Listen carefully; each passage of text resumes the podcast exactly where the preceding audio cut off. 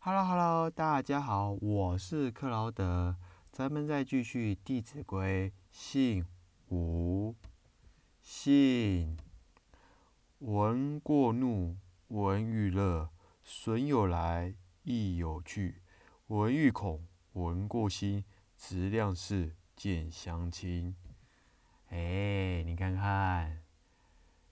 这一个就可以表示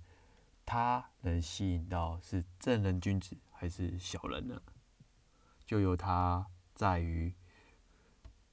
听到好的还是坏的。当你听到坏的一面，但你愿意接纳的话，诶，这个人的确是不得了，因为他愿意接受他自己的过错，却愿意去改善，这人真是不得不佩服。而相对的，这个人只要听到一点小错，他就觉得大发雷霆，那这就表示他不愿意接纳别人对他的意见，甚至觉得对方给他的意见是错误的。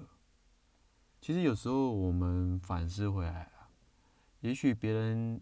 的好意或是好心告诉我们，是因为可能他们在他们的立场或是他们的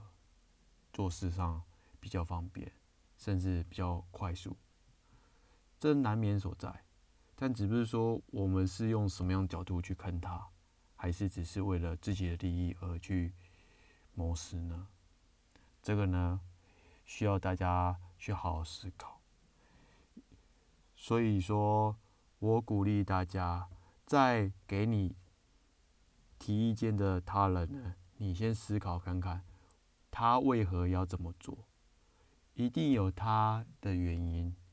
只要我们怎么样让他也得到，同时我们也收益到，造成双赢的局面，